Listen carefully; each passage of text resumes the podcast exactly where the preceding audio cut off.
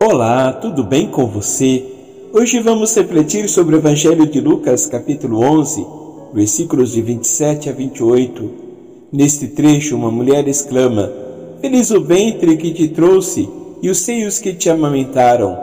Mas Jesus responde: Felizes aqueles que ouvem a palavra de Deus e a põem em prática. Essa passagem nos ensina que não basta apenas admirar Jesus ou sua mãe mas é preciso seguir os seus ensinamentos e colocá-los em prática. Aliás, Nossa Senhora é para nós modelo e referência de quem coloca integralmente a palavra de Deus em prática.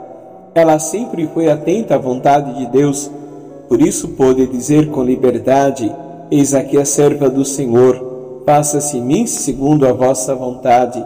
Descobrimos em Maria que a verdadeira felicidade está em ouvir a palavra de Deus e a vivê-la em nosso dia a dia. Além disso, Lucas nos apresenta Jesus como aquele que traz a verdadeira felicidade.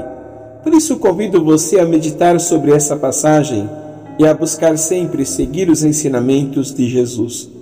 Que o Senhor nos ajude a sermos verdadeiramente felizes ao ouvir e viver a Sua palavra. Amém. Abençoe-vos o Deus Todo-Poderoso, Pai, Filho e Espírito Santo.